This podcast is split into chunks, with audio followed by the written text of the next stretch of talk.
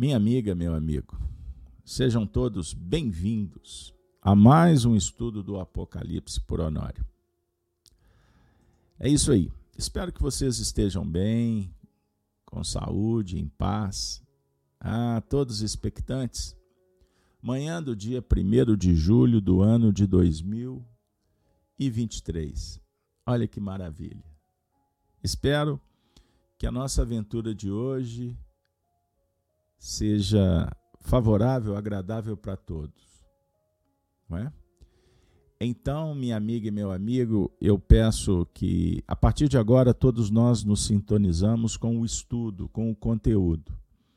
No final, se, se a gente conseguir, eu vou tentar responder algumas questões. Mas se estiver fora do contexto, eu peço a compreensão, a paciência e peço à nossa equipe que disponibilize o e-mail da nossa instituição para que a gente possa intercambiar de alguma forma. Beleza? Conto com a compreensão de todos. O ambiente é favorável, fraterno, amigo, e eu espero que todos se sintam bem. Pois bem, pessoal, sem delongas, vamos adiante. Estudamos aos sábados pela manhã, não é? Você que estiver acessando em outro horário, semanalmente o Apocalipse, que carinhosamente falamos, que é por Honório, porque trazemos as nossas experiências vividas junto com o Honório Abreu no Grupo Emmanuel nos anos 2000, quando estudamos o livro Apocalipse de João. O Apocalipse, João Evangelista, a revelação de Jesus Cristo a qual Deus lhe deu para mostrar aos seus servos as coisas que brevemente devem acontecer. E pelo seu anjo as enviou e as notificou a João, o seu servo, o qual testificou da palavra de Deus e do testemunho de Jesus Cristo e de tudo que tem visto. Bem-aventurado aquele que lê e os que ouvem as palavras desta profecia e guardam as coisas que nela estão escritas porque o tempo está próximo. Essa é a abertura do livro que se torna a culminância de toda a revelação do Antigo e do Novo Testamento. A profecia, um dom mediúnico, a revelação dos Espíritos, em nome de Deus, vem à Terra para nos mostrar, como o texto lido, as coisas que têm acontecido, que aconteceram e que hão de acontecer e o Espiritismo esclarece, com agora com uma visão filosófica, científica, movimentando o sentimento que é uma virtude da religião, a religiosidade intrínseca que se manifesta quando a gente brilha a própria luz. Conforme Kardec, a religião que parte do coração. Essência, amor, virtude.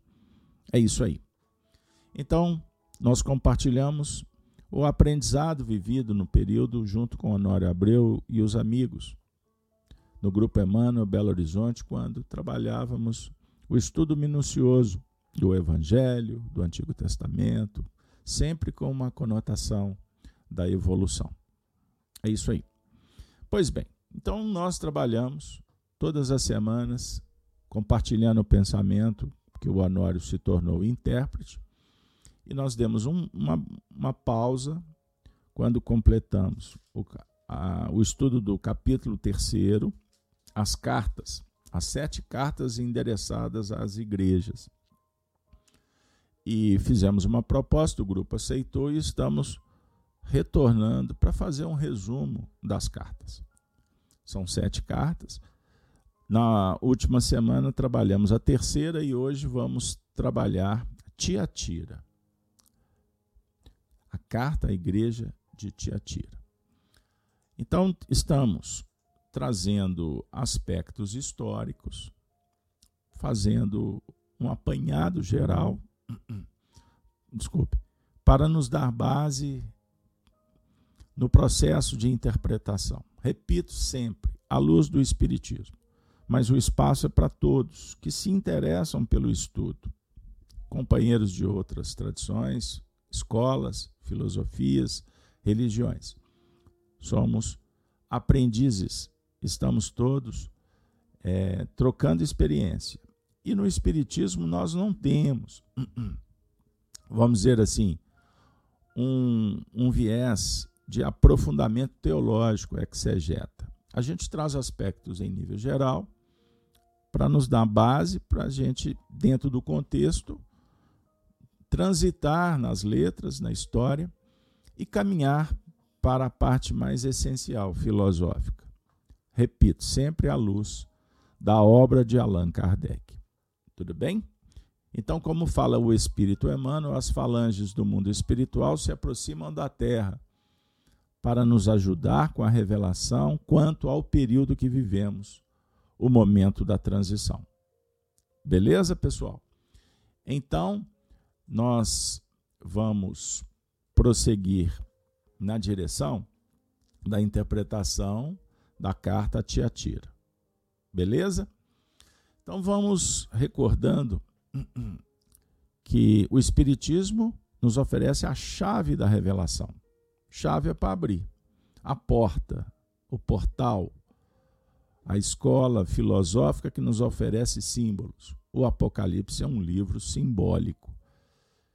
Então, João foi exilado em Patmos que ficava na região da Turquia atualmente, a 35 quilômetros é, da cidade de Éfeso, que, diga-se de passagem, Éfeso re recebeu a primeira carta, a primeira revelação oferecida por Jesus para João.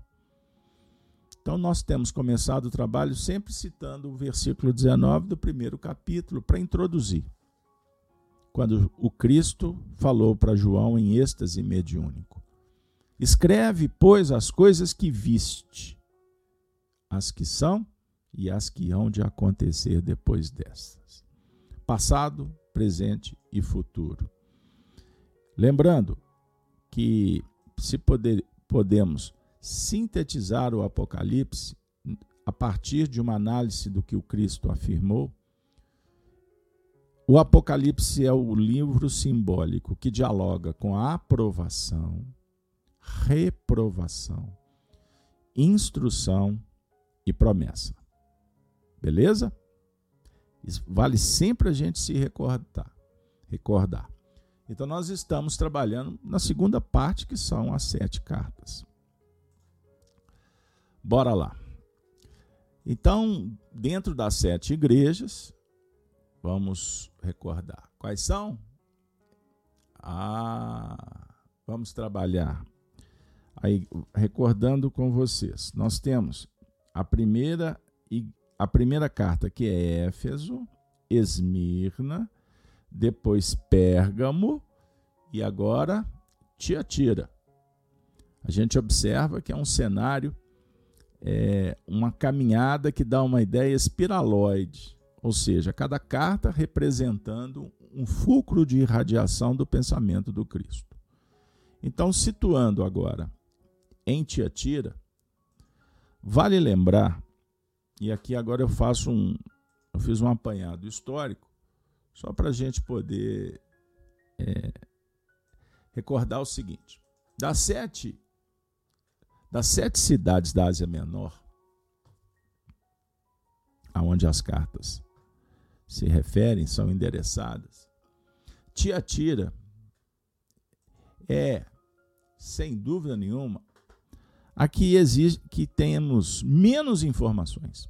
Vocês vão achar quase nada sobre essa igreja. A única coisa que sabemos é que ela era um importante centro comercial. Seu comércio consistia em fábrica de tintas, roupas, Olha que interessante. Cerâmica e objetos de metal, principalmente o bronze. O nome Tiatira significa sacrifício. Olha que, que, que interessante. Sacrifício ao trabalho. Sacrifício ao trabalho.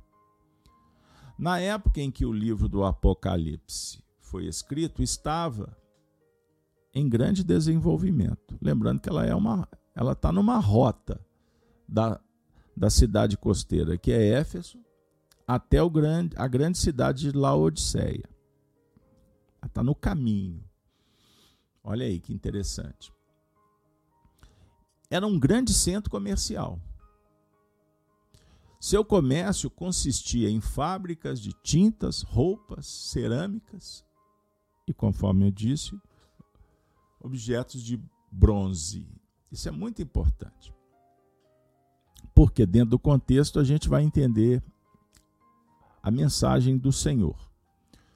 Tiatira não era portuária. Então, está no caminho entre Pérgamo e Sardo, e Sarde. E na sequência, Filadélfia e Laodiceia. Um dado importante é que Tiatira não tinha na época nenhuma importância em nível religioso. Não tinha um, não tinha um templo como as outras cidades que estudamos. E também não era centro de adoração de César, como as três primeiras cidades. Lembraram? Então a idolatria imperava nas outras, não aqui. Tá? Então não existe um significado especial. E, e esse fator vai ser importante, porque enquanto as outras igrejas sofreram ataques, perseguições, censura, tudo isso, em, em função da idolatria que campeava,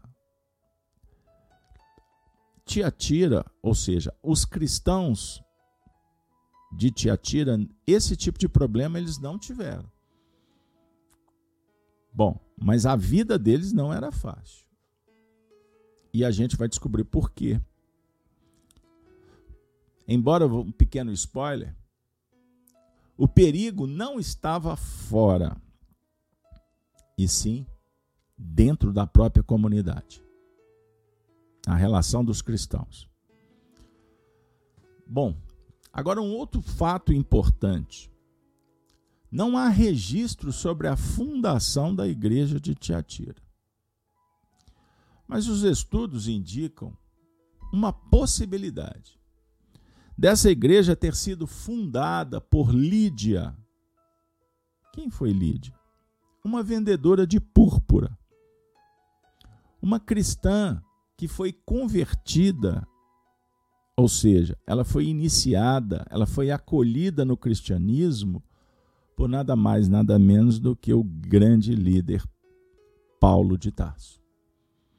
Este, quando esteve na cidade de Filipe, divulgando a mensagem do Cristo, entre aspas, coincidentemente Lídia estava viajando, estava presente em Filipe e teve a oportunidade de conhecer Paulo.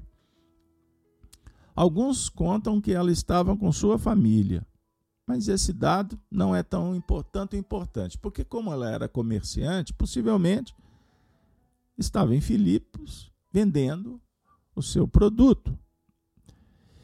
E convertida ao cristianismo, ela se torna uma cristã de envergadura moral extraordinária. E ela abraçou a causa sendo então responsável pela fundação da igreja. Agora, eu chamo a atenção nas nossas singelas interpretações, porque essa igreja foi fundada então por uma mulher. Um fato raro naquele período. Uma vez que era a sociedade em que os homens tinham tarefas em tese é, mais reconhecidas. Vamos lembrar do mundo machista, como é que as coisas funcionavam. Excetuando, por exemplo, a cultura egípcia, que valorizava muito a mulher, não era assim em outras tradições. Mas não, não por isso. Eu quero enaltecer que essa igreja tem sido fundada pela mulher e a mulher representando o sentimento, esse fato chama muito atenção. Não foi a, em tese, a razão, mesmo que iluminada, que fundara a igreja. Por um homem, por um cristão, mas foi por uma mulher. Portanto, um sentimento. E chama também atenção porque os problemas internos que a gente vai começar a ver em Tiatira também surge em função do sentimento. E essa parte aí, eu peço que vocês tenham um pouquinho de paciência para a gente poder entrar devagarzinho na história. Combinado? Então eu dou agora boas-vindas para todos que estão no chat, né? citando a Leila, a Silvia, a Mirtz, a Beatriz e demais. Beleza?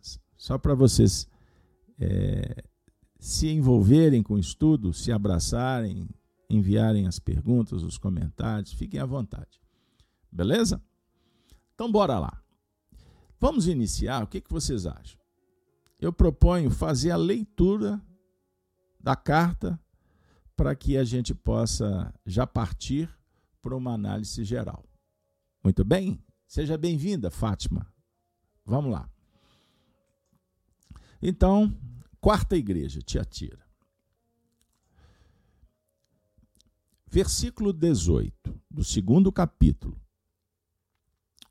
O mestre disse assim para João: E ao anjo da igreja de Tiatira, escreve. Escreve.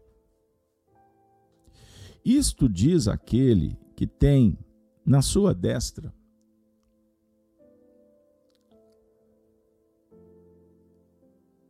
Isto diz, me, me perdoe, eu vou, vou usar a, a, a versão que eu acabei compartilhando e eu não, e eu não fiz o comparativo com João Ferreira de Almeida, que é da minha preferência. Mas eu vou ler por aqui então. E ao anjo da igreja de Tiatira escreve: Isto diz o Filho de Deus, que tem seus olhos como chama de fogo e os pés semelhantes ao latão reluzente. Eu sei as tuas obras. E a tua caridade, e o teu serviço, e a tua fé, e a tua paciência, e que as tuas últimas obras são mais do que as primeiras. Mas tenho contra ti que toleras Jezabel, mulher que se diz profetiza, ensinar e enganar os meus servos, para que se prostituam e comam dos sacrifícios da idolatria.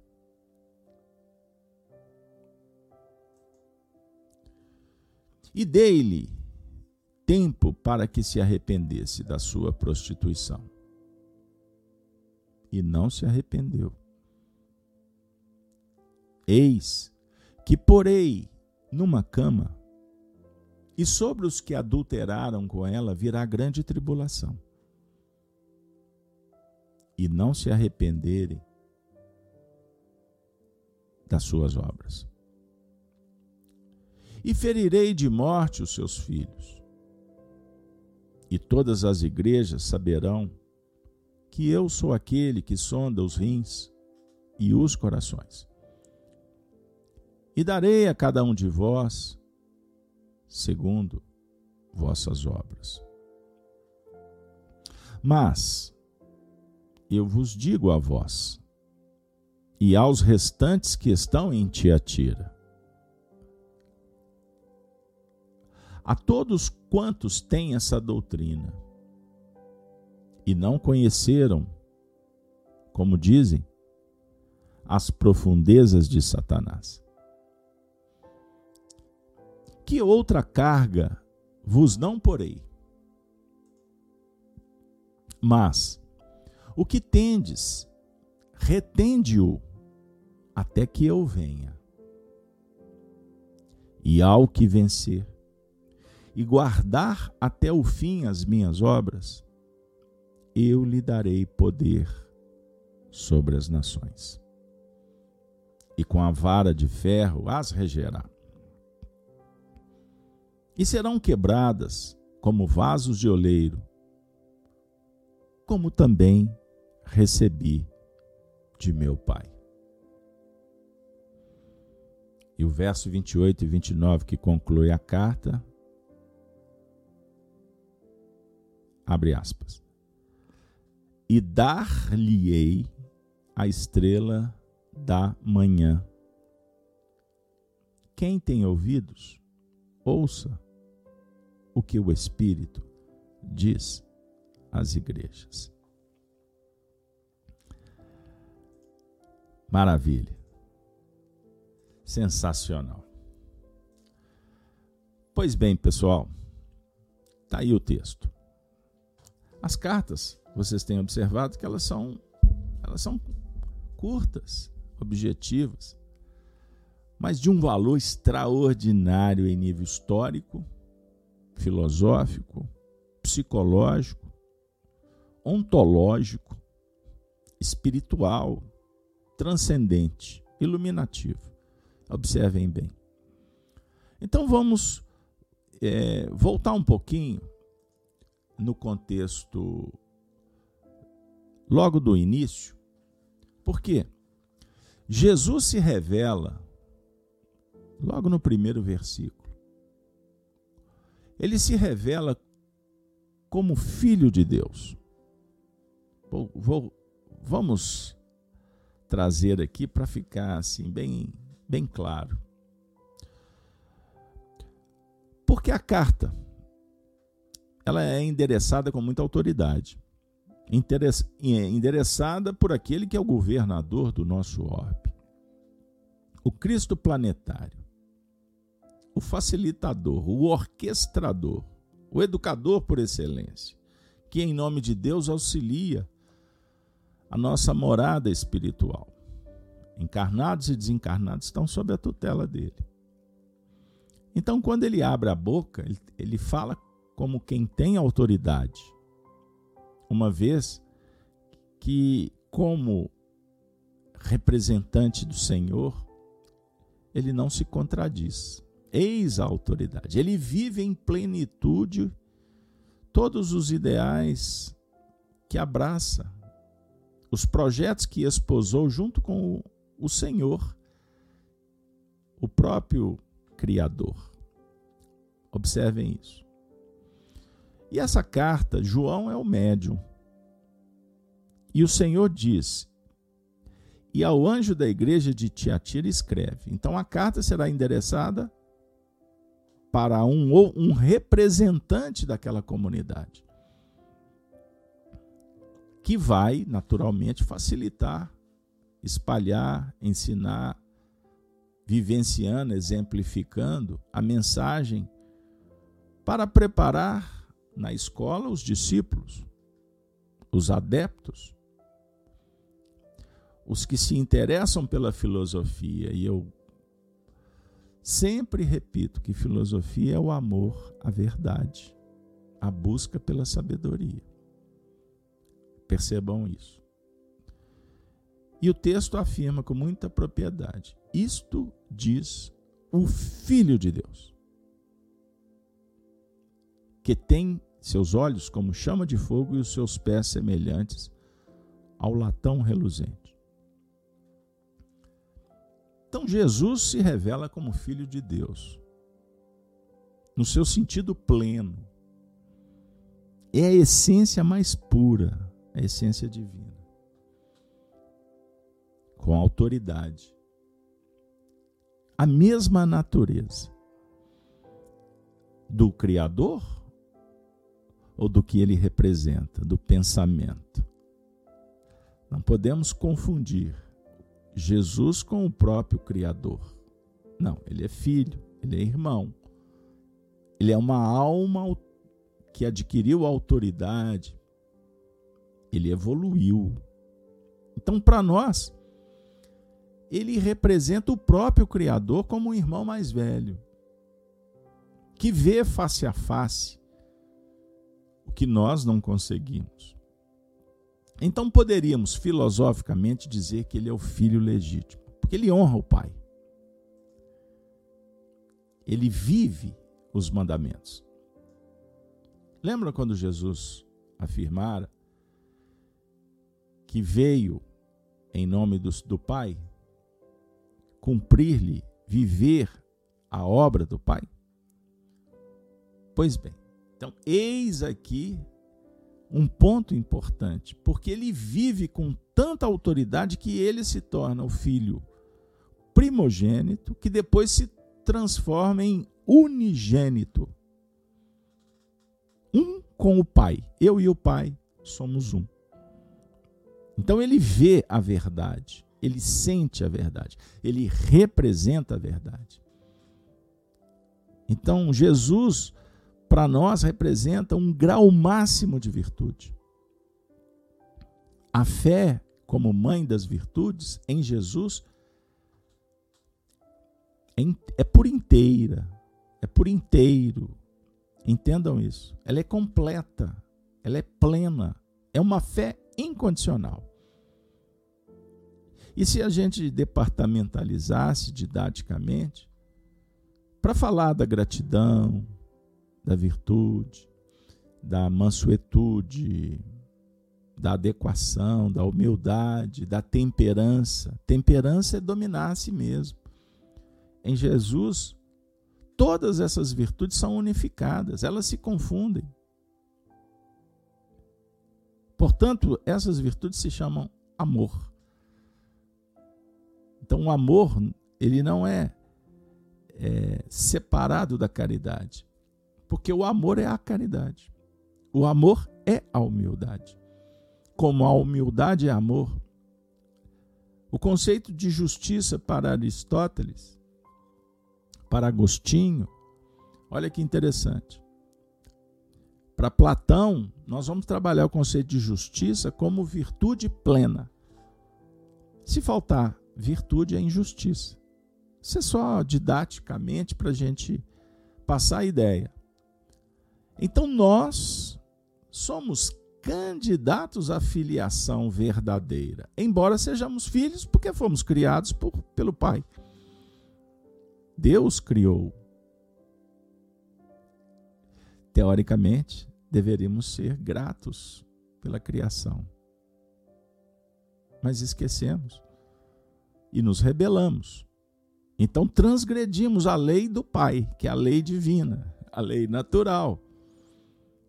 Transgredir é adulterar, é prostituir, é prevaricar. Prevaricar, o que, que significa? Pense, pesquise, veja bem. Assoberbar-se está acima da ética, da moral. Ou seja, é, abuso de poder. Compreendam bem. E gera sofrimento, tristeza. Então o Cristo é amor, é paz. O Cristo é luz. Eu sou a luz do mundo.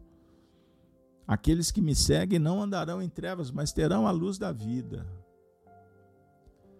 Então ele se revela como o Filho, o Cristo unigênito. Então afirmam os teólogos, os exegetas, que nós somos filhos por adoção. Não somos ainda legítimos, porque não vivemos a legitimidade da lei. Perceberam o sentido? Nós ainda somos escravos. Somos servos e ensina Paulo de Tasso que o servo não fica para sempre na casa. O filho veio para ficar. O filho será sempre o filho. Você nunca vai mudar o seu sobrenome na terra. Você sempre vai ser filho do seu pai. Você pode até fazer um ajuste técnico aí com a justiça do mundo mas o seu DNA tem a ver com o do teu pai. Compreenda bem isso. Sempre seremos filhos de Deus.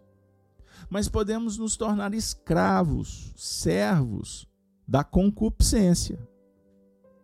O que, que significa isso? Pelas nossas escolhas, podemos nos afastar da essência divina. A personalidade pode agir com, e, com a egolatria, com o egocentrismo, com o egoísmo e conspurcar essa conexão. Seremos infelizes.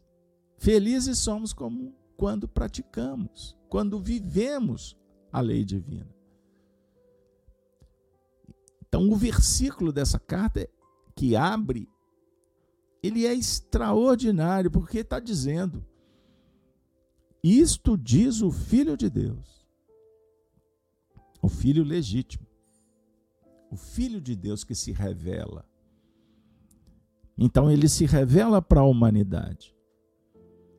Mas quando a gente trabalha no sentido íntimo, é quando o filho, a sua essência, vou agora falar contigo, a sua essência revela o amor. Compreender? E ao mesmo tempo ele fala que tem os seus olhos como chama de fogo e os seus pés semelhantes ao latão reluzente. Eu vou dar uma dica para quem está chegando. Na, no estudo do Apocalipse, na outra versão, que fizemos 264 eventos, está na playlist aí no canal Gênesis. O Zé Aparecido também ficou de ajustar a playlist lá no canal da rede Amigo Espírita. Vocês vão encontrar vários estudos sobre essa carta. Te atira. Então eu convido vocês porque a gente aprofundou um pouco mais. Aqui eu estou só fazendo um resumo. Tá legal? Então eu não posso tomar o tempo de vocês com a interpretação minuciosa. Mas o que nos chama a atenção é porque os olhos, como chama de fogo, representa a onisciência, a onipresença, a definir que o Cristo sabe de tudo. Ele vê tudo, ele compreende tudo. O Cristo que nos acompanha, o irmão amorável, amantíssimo, compassivo, como também o Cristo interno, a, a essência que está em você, vê tudo, sabe de tudo. Personalidade é que tenta desconectar e criar os impedimentos, mas a consciência tem todos os registros. Não adianta fugir. Então, quando prostituímos, adulteramos, nós estamos criando um problema, mas que teremos que resolver, que é da lei. A consciência vai dizer: está escrito, virou manchete, como diriam nos dias atuais. E também os pés semelhantes ao latão reluzente para brilhar o latão, o bronze. Entendam isso. O metal que está nos pés, mediante ao trabalho. Os pés na terra, deixando pegadas, deixando rastros. E os pés dos cristãos pisam em terrenos dos mais variados, pontiagudos, áridos, lutando, trabalhando contra as imperfeições. Então há um processo de purificação da alma pelo caminhar. Por isso, Hermes Trimegisto, cito muito, fazendo um paralelo com a transcendência de Jesus, quando disse lá na religião antiga: o caminho se faz no caminhar é filosofia operacionalizada no bem comum, no esmero, na dedicação, na... lidando com todas as virtudes. Ok? Tranquilo?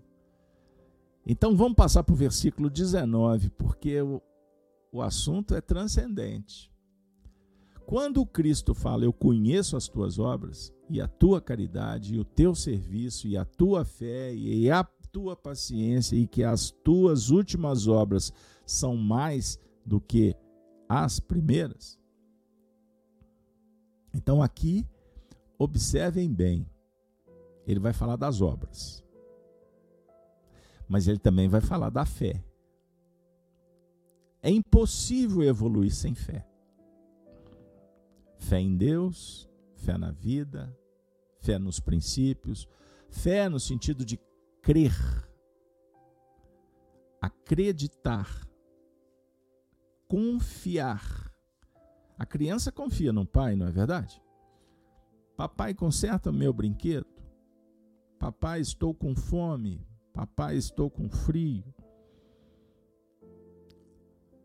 Em Hebreus, Paulo de Tarso, olha que maravilha. No capítulo 11, é um dos versículos assim que que causam uma ao mesmo tempo uma perplexidade, mas um convite à transcendência. Paulo diz assim: a fé é o firme fundamento das coisas que se esperam e a prova das coisas que se não veem. Isso é extraordinário. Extraordinário. Anota aí, estude bem. 11, Hebreus, primeiro versículo. Firme fundamento. Porque a firmeza é fidelidade. Fides Construir uma casa sobre a rocha, ensinou Jesus no Sermão da Montanha, não deve se construir sobre areia. Rocha, fundamento. É o firme fundamento. Quais são os princípios que você abraçou ou que está abraçando para caminhar pelos vales, pelos montes, pelas planícies? Quais são os princípios? Você tem isso claro? Você faz uma revisão permanente desses princípios? Porque sem princípio, como podemos evoluir? Sem um código moral ético, como vamos conviver? Conosco mesmo, com o semelhante, com Deus, com a natureza, com perceberam? Então é o firme fundamento do que se espera. Porque com esses princípios você espera chegar em algum lugar. O cristão, o espírita, o espiritualista, ele deposita a sua fé na vida futura. Como ensina Allan Kardec no Evangelho segundo o Espiritismo, quando afirma toda a doutrina do Cristo se apoia na vida futura. Toda, não é parte. Vida futura é o progresso. Nós vamos chegar em, em algum ponto, e esse ponto é a perfeição. Gravitar em torno dela é um périplo, é uma viagem. Isso nos consola, porque nos liberta daquilo que está machucando, porque existe uma possibilidade. Compreendam bem. E a prova das coisas que não se veem.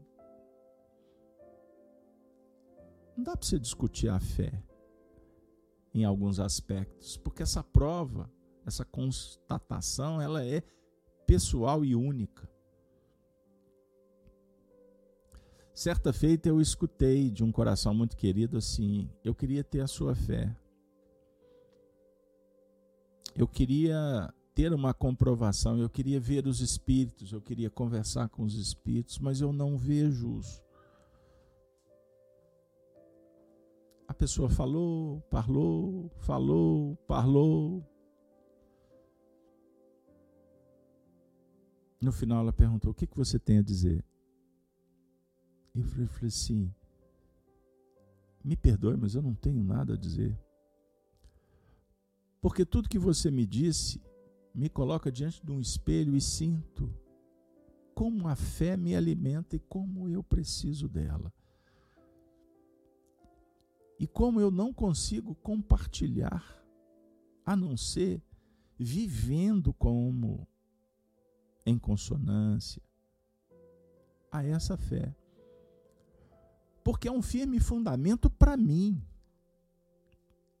E que eu renovo, ressignifico todos os momentos em que eu toco no tema.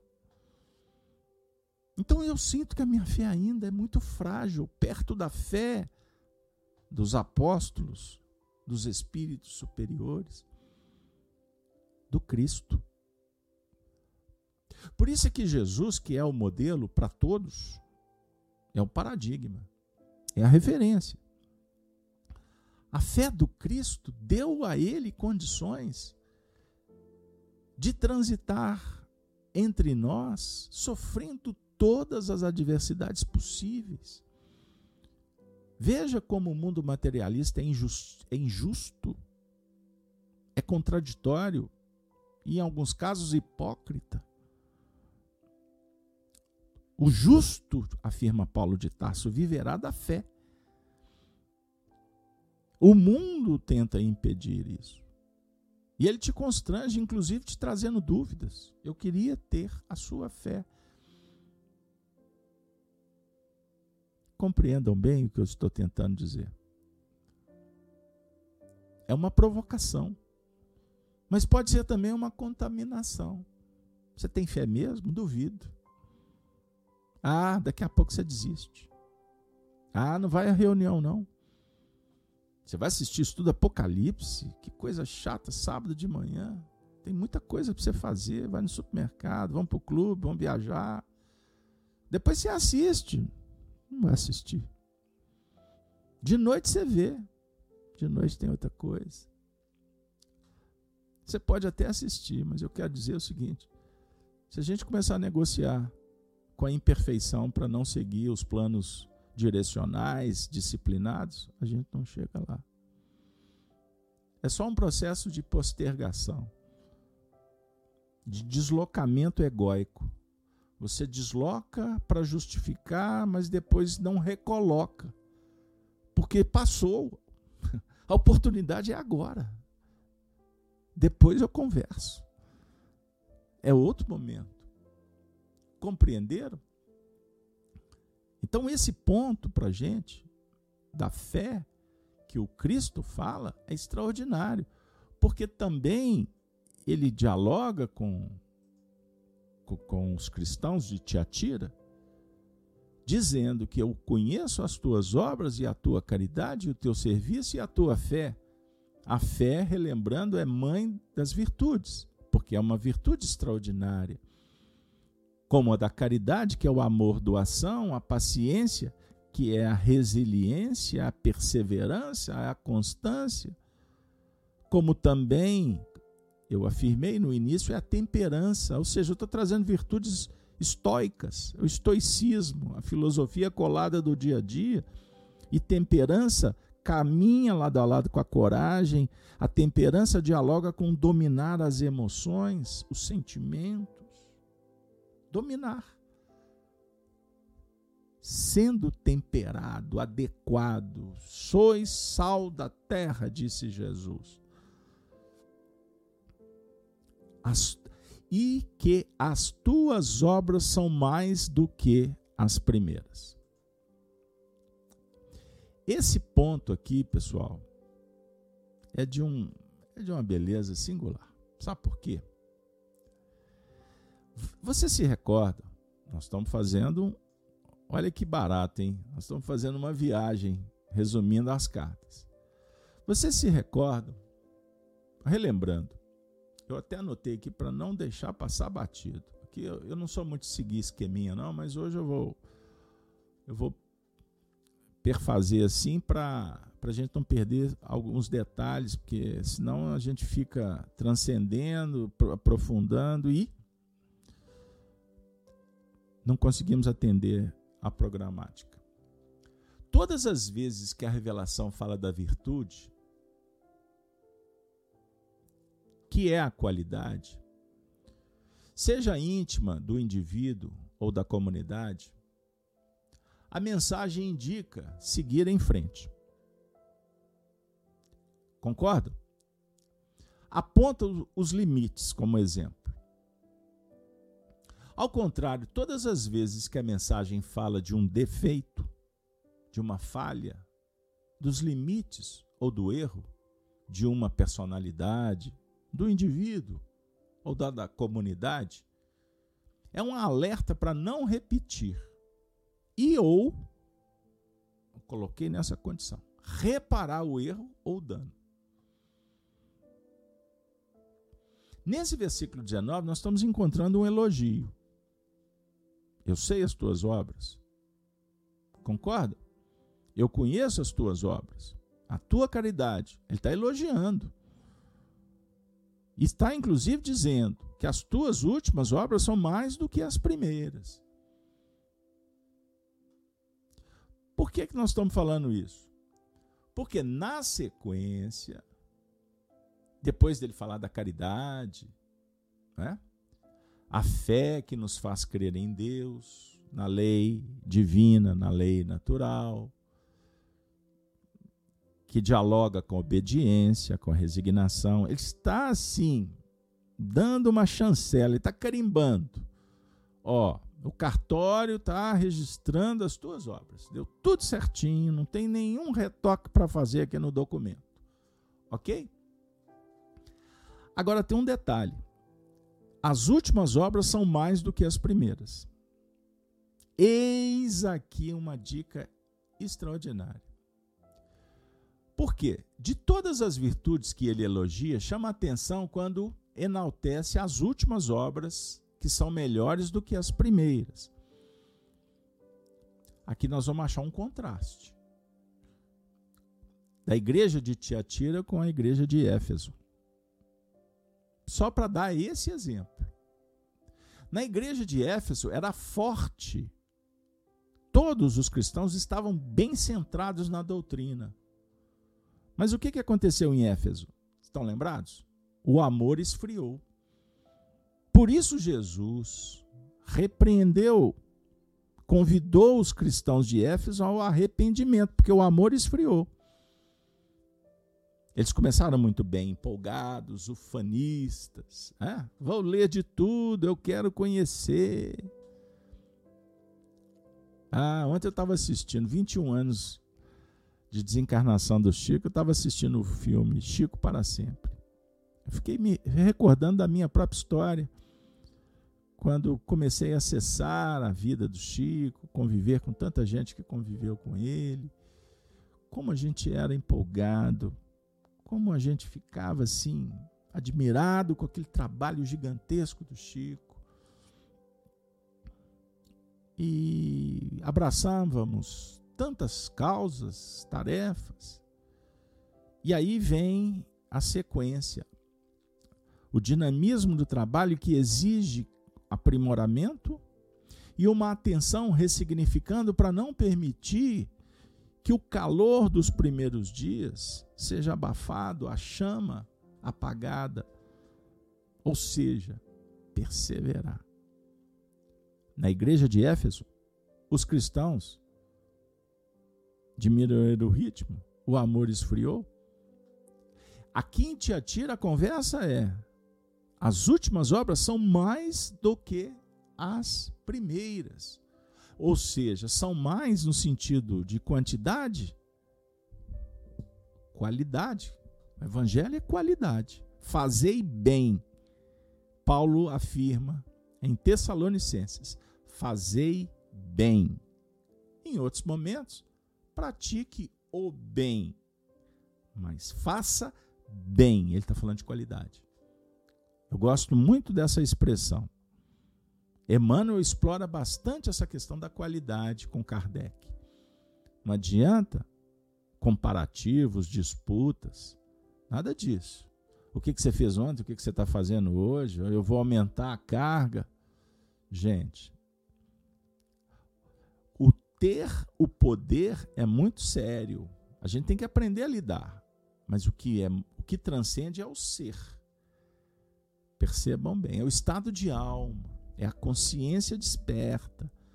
A consciência cada vez sendo colocada num nível superior, sutil, essencial, espiritual e não egóico. E essa luta para fazer que a personalidade seja uma personalidade crística é um trabalho árduo e que precisa de muito amor e cuidado, carinho, Compreenderam?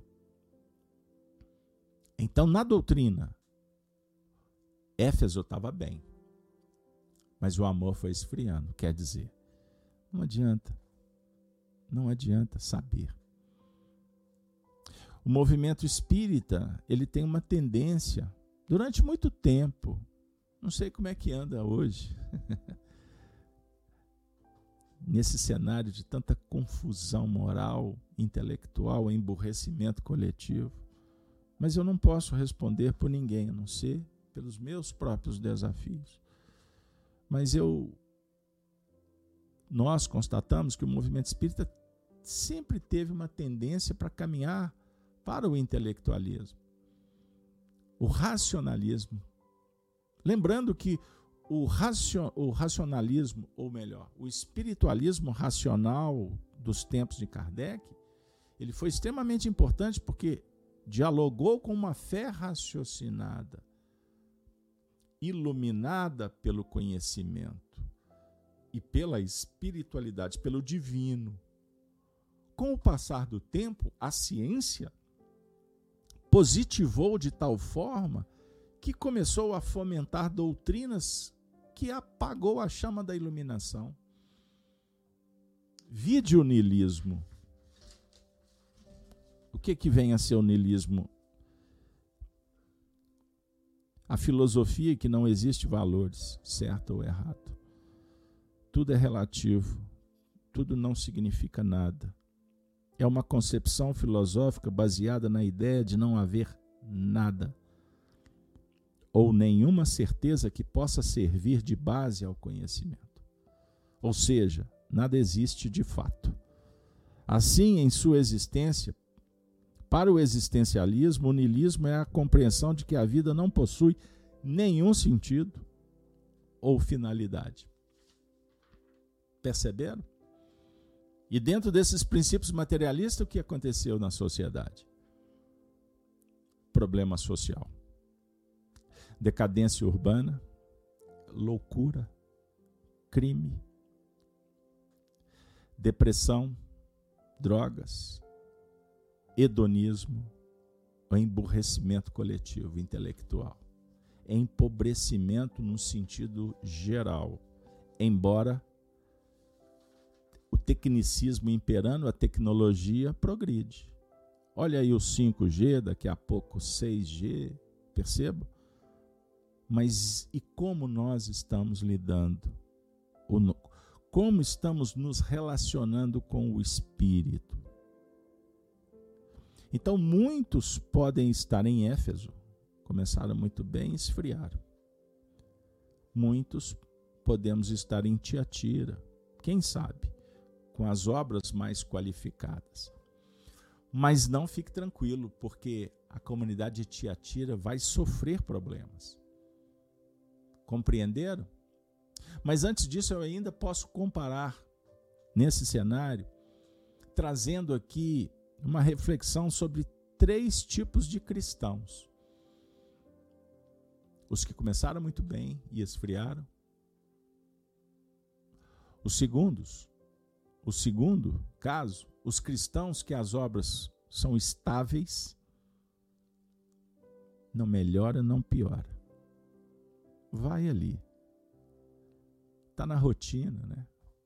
Já é bom. É bom, tá? Estou dizendo que não seja.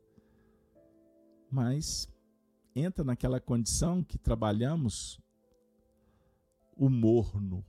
Vomitar-te-ei. Cuidado. E, no caso, os cristãos que procuram melhorar constantemente. É o caso de Tiatira. Mas vai começar a aparecer um problema. É o versículo vigésimo. Vejam só, porque como afirmamos aqui em Minas, né, agora a onça vai começar a beber água. Ela estava quietinha, versículo 19, ou melhor, vigésimo. Mas, vem aqui uma condição. Tenho contra ti toleras Jezabel, a mulher que se diz profetiza, ensinar e enganar os meus servos para que se prostituam e comam dos sacrifícios da idolatria. Falei para vocês, hein? Para quem já está estudando, já sabia. Ah, pois é. Então, se nas igrejas anteriores idolatria, perseguição, César, os judeus, cenário externo complicado, o que agora vai acontecer? Jezabel. Qual é o problema? Interno. Não é um problema externo. Percebam, percebamos todos juntos como é complexo o diálogo com a transcendência, com a evolução espiritual. Por quê? Os adversários estão dentro, estão fora. Talvez os piores são os que estão dentro. Porque eles vão dialogar com os nossos sentimentos egóicos. É a personalidade que vai lidar com as tendências que trazemos de outras vidas. Os erros as complicações, as escolhas referentes ao passado. E quando surge a influência, por exemplo, dentro da comunidade, cristãos vão aderir. É isso que Jesus está falando. Vocês estão correndo um risco seríssimo. É como se ele dissesse assim: Isabel é uma infiltrada. Os infiltrados estão em toda parte. Então vejam aí, Jesus, num primeiro momento, ele aprova, ele chancela, ele confirma, ele faz um elogio bendito, não é? Não com o intuito de mascarar ou de insuflar a vaidade. Não é isso. Ele está dizendo que o amor motiva, é fundamental a interação, não é? aquele toque, vamos junto, tá indo bem, só fica atento aqui, aquele ajuste no roteiro. Mas no caso, ele está dizendo que tem uma coisa que está desagradando. Tenho algo que não me agrada. É, é isso que ele está dizendo. Tenho contra ti que toleras. Toleras, Jezabel tolerar, o verbo transitivo direto. Suportar com indulgência. Aceitar. Aceitar. Como transitivo direto, consentir, permitir tacitamente, não impedir. Um exemplo, o pai que tolerava os excessos do filho. Ele está consentindo. Aqui entra imperfeições como a omissão. Omissão. É, a conivência. Não é isso? A cumplicidade. São aspectos complicados que Jesus está falando. Agora, por que Jezabel, a mulher que se diz profetiza? Que Jezabel é essa que Jesus se refere? Pessoal, se vocês forem assistir estudos, é, pesquisas, teólogos, alguns vão afirmar que Jezabel pode ter sido uma personagem, uma cristã que vivia entre eles. Mas como o Apocalipse é um livro simbólico, figurado, e a letra mata o espírito que vivifica, Jezabel é o nome que representa a concupiscência. É uma das figuras de maior destaque na revelação judaico-cristã. Porque Jezabel, quem foi Jezabel? Ela era uma rainha fenícia. Esse ponto aqui é, é valiosíssimo para a gente entender o contexto. Ela era uma rainha fenícia que casou com o rei Acabe. Vejam bem, que que, o que, que Jezabel fez? Ela introduziu, face ao jogo da sedução, ela enovelou o próprio rei Acabe, que representava a tradição religiosa, política dos judeus, e introduziu na sociedade judaica a religião pagã, o culto a Baal. Então ela é tratada como representante da astúcia, da sedução, do antissistema crístico. O desvio da virtude em favor do vício. O sentimento egóico. Então, como nós falamos no início, essa igreja não enfrentava os problemas de perseguição dos romanos ou judeus. O problema que Jesus está se referindo é a tolerância com a imperfeição. Então, a esposa do rei Acabe, que introduziu o culto a Baal, ela protegeu e alimentou 800 profetas enquanto perseguia os profetas de Jerusalém, ou melhor dizendo, judeus. Então ela traz para o reino os profetas de Baal. E é interessante que quando ela empreende uma perseguição aos aos representantes, os sacerdotes da religião judaica, há uma cena simbólica muito importante em nível histórico.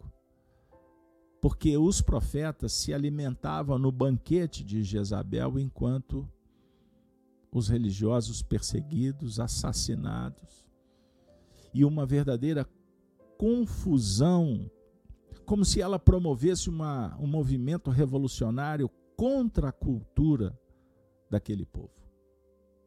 E nós vamos encontrar Jezabel, além de perseguir, matar sacerdotes, profetas, nesse período é que viveu o maior de todos os profetas, Elias. Elias, o profeta Elias que num primeiro momento ficou preocupado com as perseguições e se esconde numa caverna. E a história narra que um espírito do Senhor se apresenta e questiona por que ele temia. E coloca em teste a fé de Elias. E a, vamos dizer assim, Elias, o profeta, o precursor, recorda da sua missão, se revigora, se motiva, e depois de fazer um confrontamento sobre o ponto de vista filosófico e religioso, quando inclusive ele fez a profecia da escassez, da aridez que o povo judeu viveria por três anos e meio, olha o contexto histórico. Baal, o deus pagão, representava fertilidade.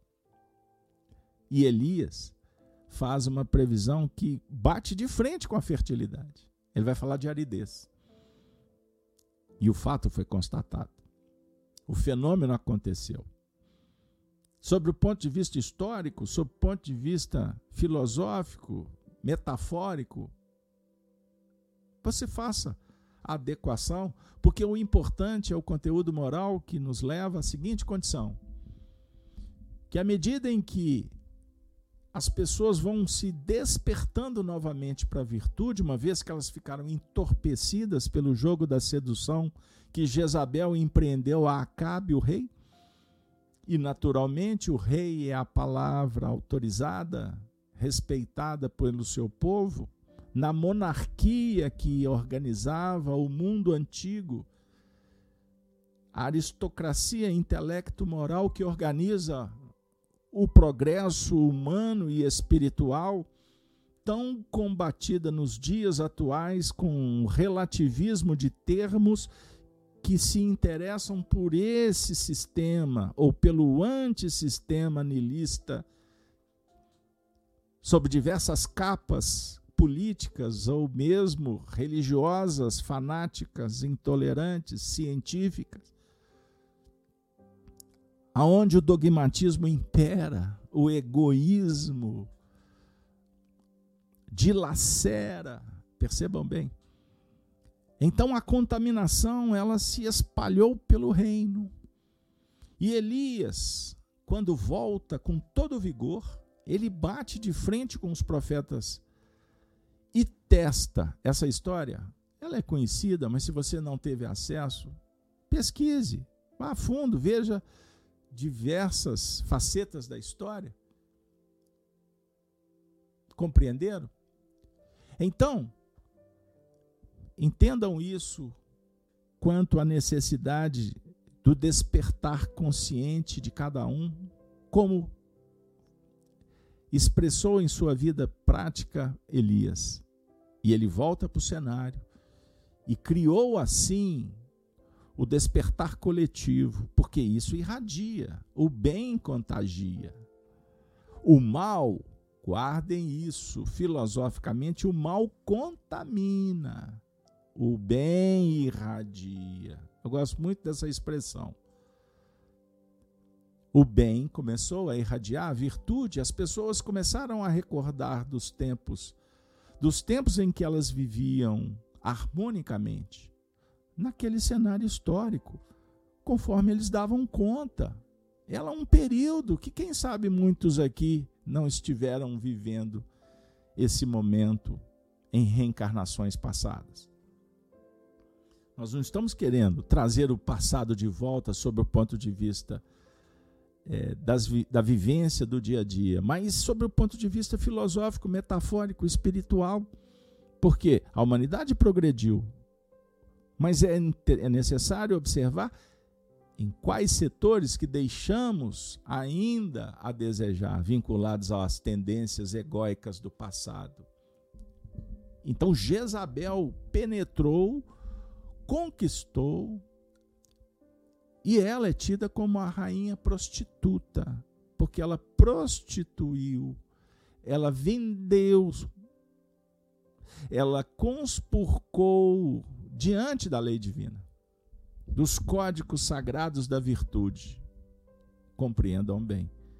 Então, adulteração e prostituição é uma imperfeição que dialoga com essa persona, a personalidade que passa revoltada ou indiferente, como queira, a empreender uma guerra contra a expressão da luz que está dentro. E Acabe foi fraco, o rei. Ele se deixou levar. Entendam. Então, primeiro Acabe e depois foi se espalhando, voltando a Elias. Entre aspas, né? É como se ele comprasse a briga. Eu preciso de me reposicionar.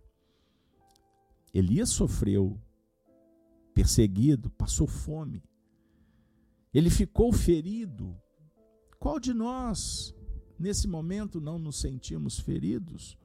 Aquela criança ferida que está precisando de carinho, de conforto, que está dentro, que quer entender, que precisa do pai, precisa da ajuda. Essa criança volta, desperta. Sensacional o símbolo, gente. Eu me empolgo.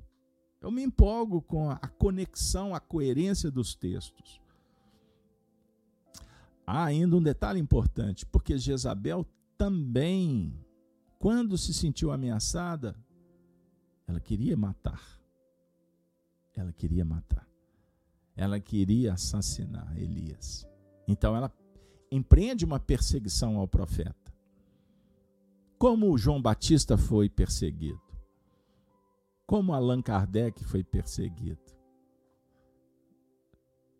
Estou fazendo uma referência à perseguição em nível personalístico de indivíduos. Dos cristãos, cristão é perseguido. Mas sob o ponto de vista, entendam bem, numa dinâmica evolutiva, todas as dificuldades são medidas de avaliação para nos mostrar que o erro experiência. Tanto é verdade que simbolicamente Elias, que lutava pela virtude, exacerbou. E o que Elias fez? Depois dos acontecimentos, vocês vão se deparar com a história Elias sendo responsável pela morte dos profetas de Baal. Então era uma guerra, era uma batalha espiritual entre o bem e o mal. Maquineísmo. Entendam isso. O bem e o mal é justificativa do materialista. Se Deus fosse Deus, ele não permitiria o mal. Mas por que, que o mal existe? Santo Agostinho dialogou com essa doutrina e mostrou que o mal não existe. Sobre o ponto de vista que o mal é ilusório, o mal é sazonal, o mal é a ausência do bem. Portanto, parafraseando Emmanuel, o mal não foi inventado por Deus. O mal é criação humana. Então, certa feita, Emmanuel disse: se o mal não é criação de Deus, o homem criou o mal. Compete ao homem resolver com o mal. E tanto é verdade que Emmanuel conclui esse raciocínio dizendo: se Deus, entendam bem, se Deus tivesse criado, inventado o mal, Deus não permitiria que o homem desenvolvesse a penicilina, o remédio, a anestesia. Não permitiria. Pelo contrário. Ele permitiu que o homem desenvolvesse tecnologicamente para inventar a radiografia, a ultrassonografia, um telescópio de alta capacidade. Então o homem desenvolve a ciência, evolui com a ciência tecnológica, e a ciência foi criada para estudar as leis naturais e superar o mal, para trazer bem-estar. Imaginem o mundo sem a luz, a sociedade sem a higiene, o alimento elaborado o mundo seria muito pior. Então o homem progride.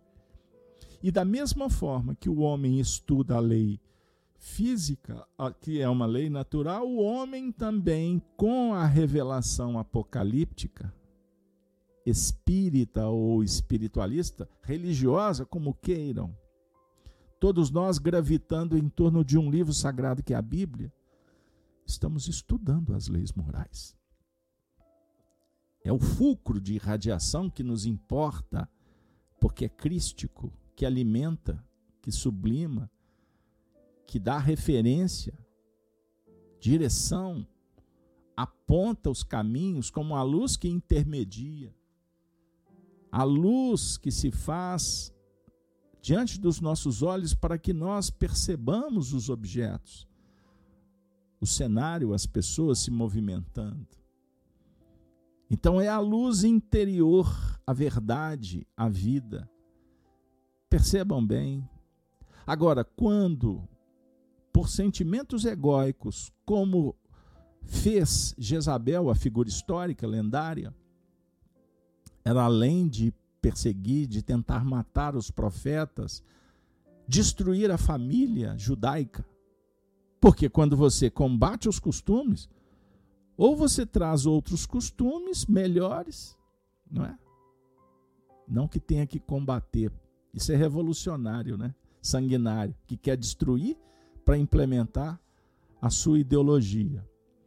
Mas no seu sentido de oferecer algo de melhor. Não. Jezabel oferece o que é de pior. o, vamos falar eh, na, historicamente, filosoficamente, sair do politeísmo e caminhar para o monoteísmo foi um avanço. Concorda? Então o que, que ela fez? Nesse ponto de vista, ela quer combater o monoteísmo e trazer o politeísmo.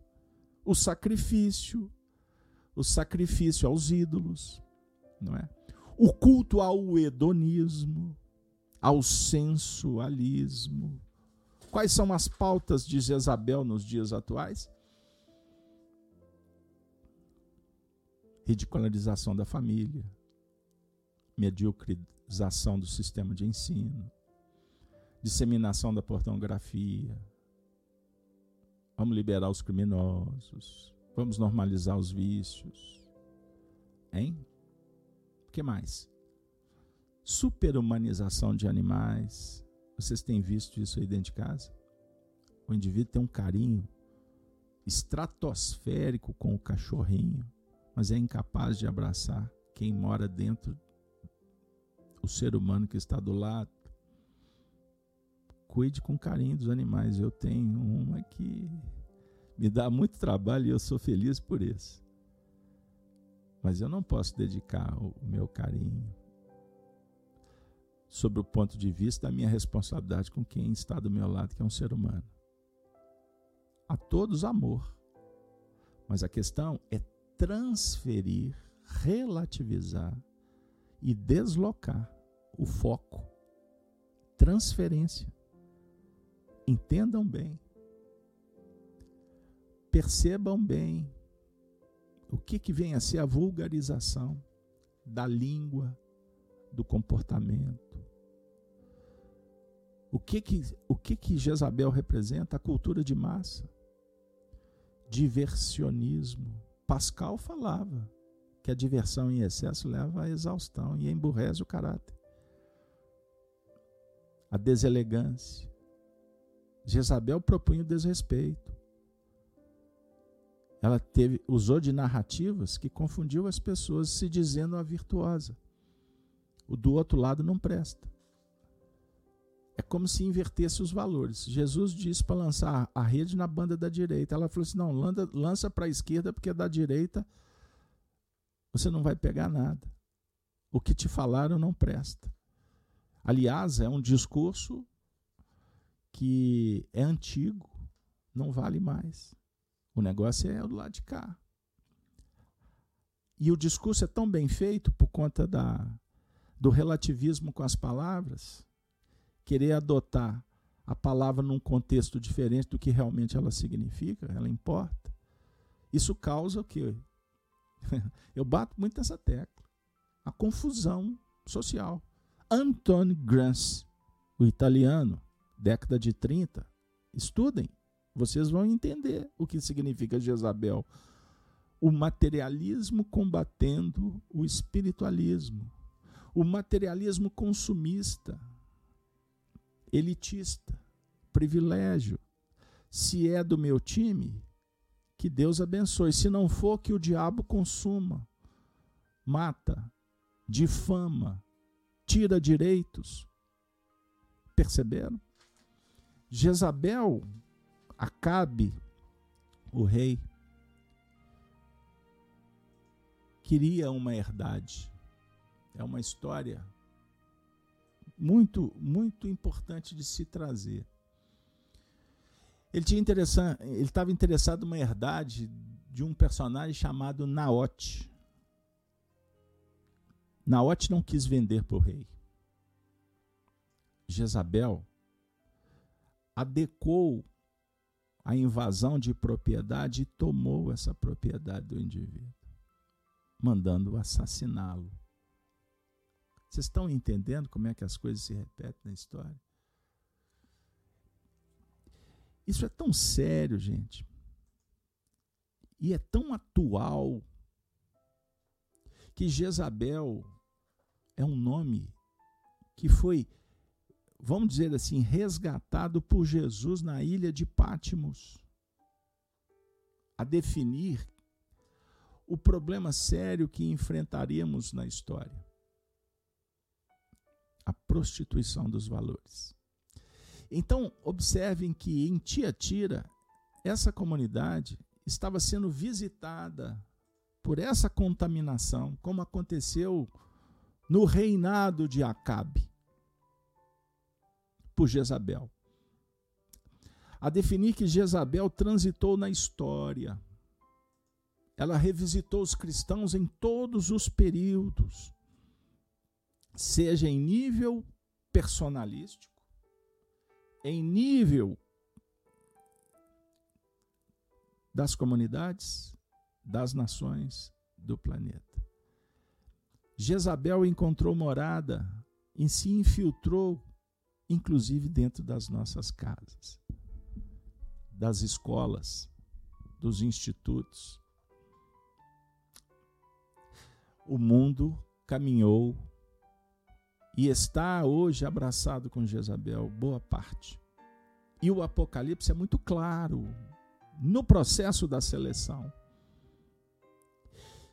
E pasmem, quando a gente leva os textos fazendo as conexões devidas, a gente observa que todo o Estado, todo o movimento, todo o contexto em que transitamos em nível social e espiritual, chegamos num instante, como a igreja de Tiatira, que somos alertados pelo Cristo para tomar cuidado com os infiltrados e não sermos como eles. E é complexo enfrentar o problema em nível interno. Se lá fora já é difícil, aonde campeia a incompreensão, os ataques, a difamação, a censura, a, o relativismo da teoria do politicamente correto. E quando isso está dentro, perceberam? Dentro. Então Jesus está falando: tenho contra ti que toleras Jezabel, mulher que se diz profetiza. E aí o diálogo entra no falso profetismo.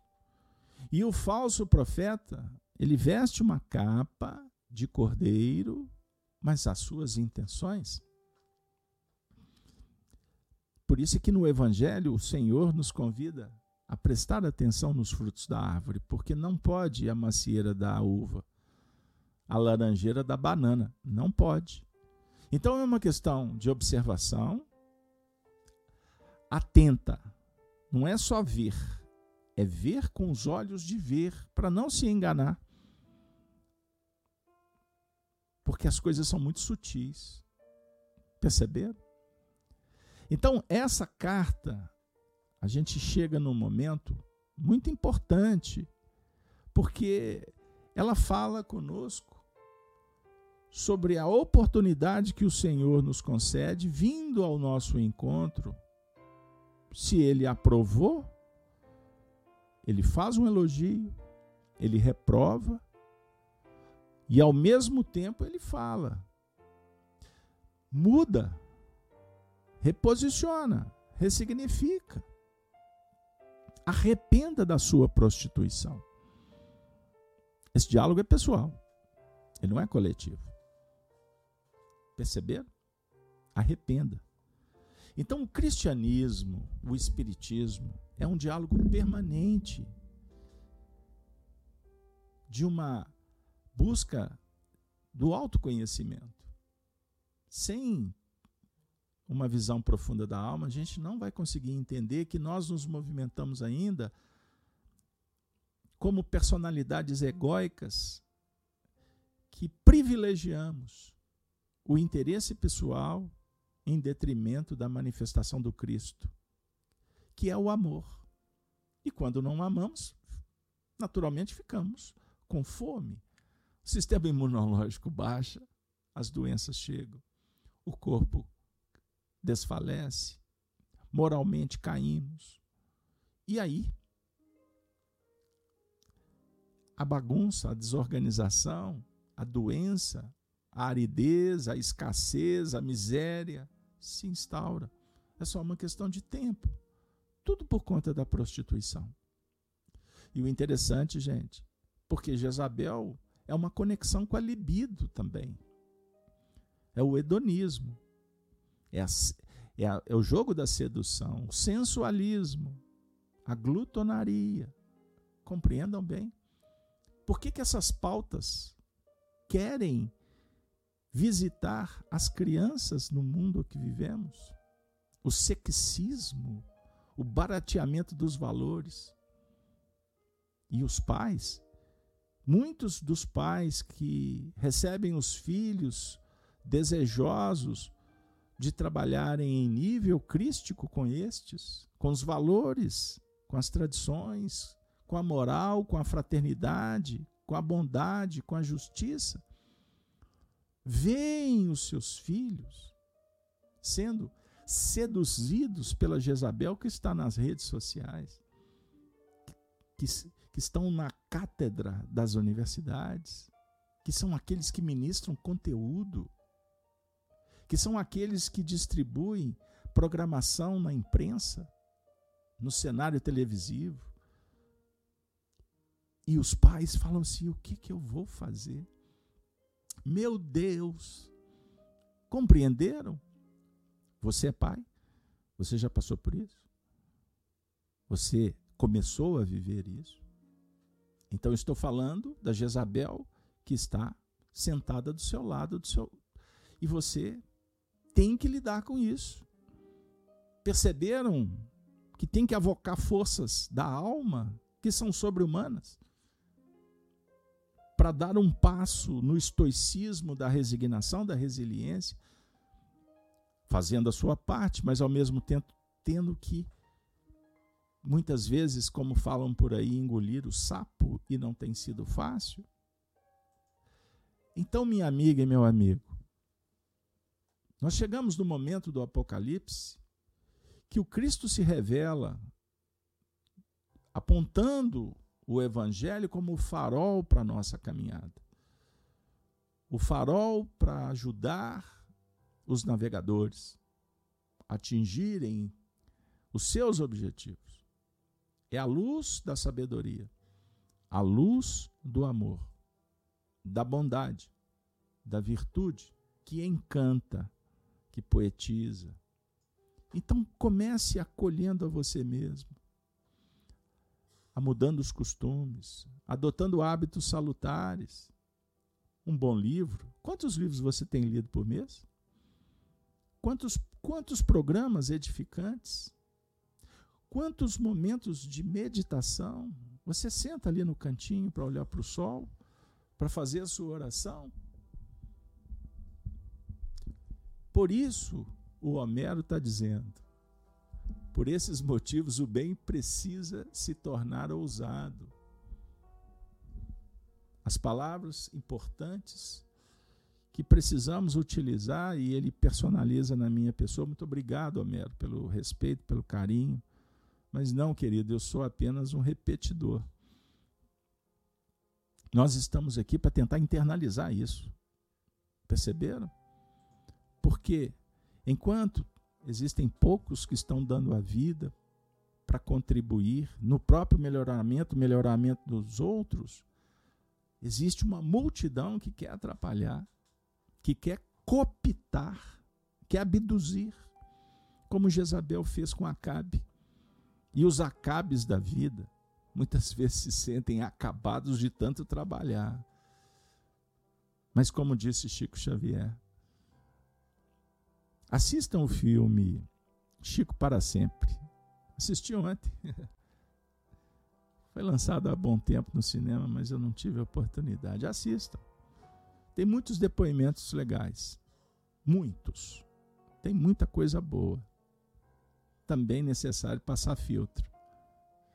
Mas Chico falava sobre a importância de engrossar o fio da vida, como lembrou Marcel Souto Maior, que eu ad tenho admiração profunda, conheci, convivi com ele lá em Pedro Leopoldo algumas horas, com Arnaldo Rocha, o autor do livro As Vidas de Chico Xavier, que eu brinquei com ele eu ia usar esse título para o livro Chico Diálogos e Recordações, porque se refere às vidas do Chico. Ele deu uma, um belo sorriso e a vida segue. Marcel lembrou do caso quando Chico dizia que amava a vida, que lutava pela vida. Percebam bem. Esse filme, Samara, está na Star, Star Plus, na plataforma Star Plus. Mas voltando, o Chico queria reencarnar, queria permanecer na encarnação trabalhando, revigorado. Então disseram para ele que para dar extensividade à vida ele tinha que trabalhar. Então ele trabalhou para engrossar esse fio. Engrossar o fio da virtude, da dedicação. E graças a Deus o Chico nos deu realmente um bom exemplo.